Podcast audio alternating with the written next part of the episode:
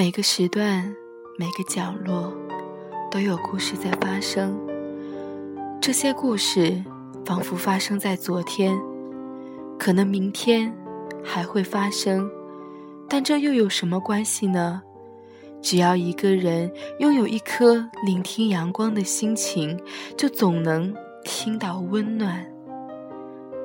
生活的苦难对弱者来说是一种打击，对强者来说是一种馈赠，所以我就会去想，我会一路记下自己如水一样的生活，那是用心与文字去编织一场。青春即将逝去的安魂曲，祭奠我们那美好的伤痕。你的身外再是精彩，他人再是美好，所有的都是与你没有关系的。你也就是你，只需去梳理自己的羽毛，飞你想去的世界。世界再怎样冷漠，别人再怎样虚伪，这些也和你没什么关系。你还是你。若把生活看成一种刁难，你终是会输。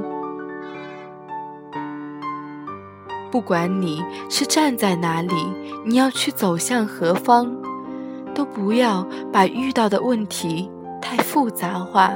命运不会亏欠谁，苦的尝多了才知道甜的味道。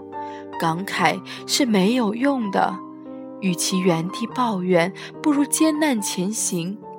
哪怕是稍有的挪动，山重链接水复，柳暗铺垫花明。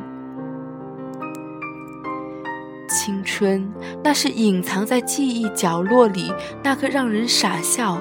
后悔、叹息的人和事是可触摸的，青春是让人怒、让人笑、让人哭、让人叹息的情绪，也可是感觉。